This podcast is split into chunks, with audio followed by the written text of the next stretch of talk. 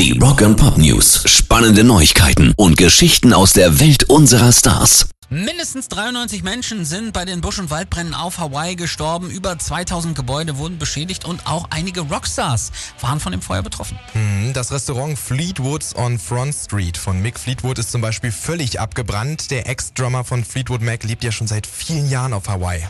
Seine Unterstützung gilt hier aber auch eher den ganzen Einwohnern. Er schreibt nämlich, wir sind bestrebt, die Gemeinschaft und Betroffenen dieser Katastrophe in den kommenden Tagen, Monaten und Jahren zu unterstützen. Das hat er bei Social Media gepostet. Ja, und eine Band, die schon was gemacht hat, ist wieder einmal Metallica. Mit ihrer Stiftung unterstützen sie eigentlich fast immer solche Hilfsmaßnahmen.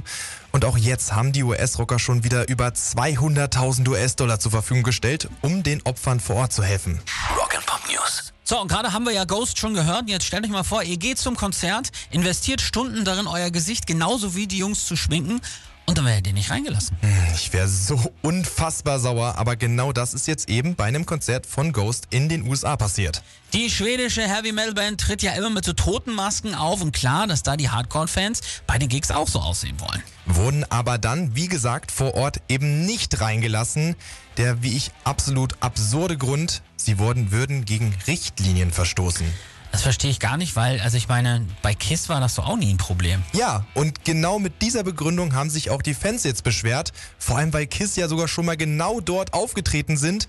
Und da war es übrigens kein Problem. Das ist bescheuert. Wie wurde es jetzt gelöst?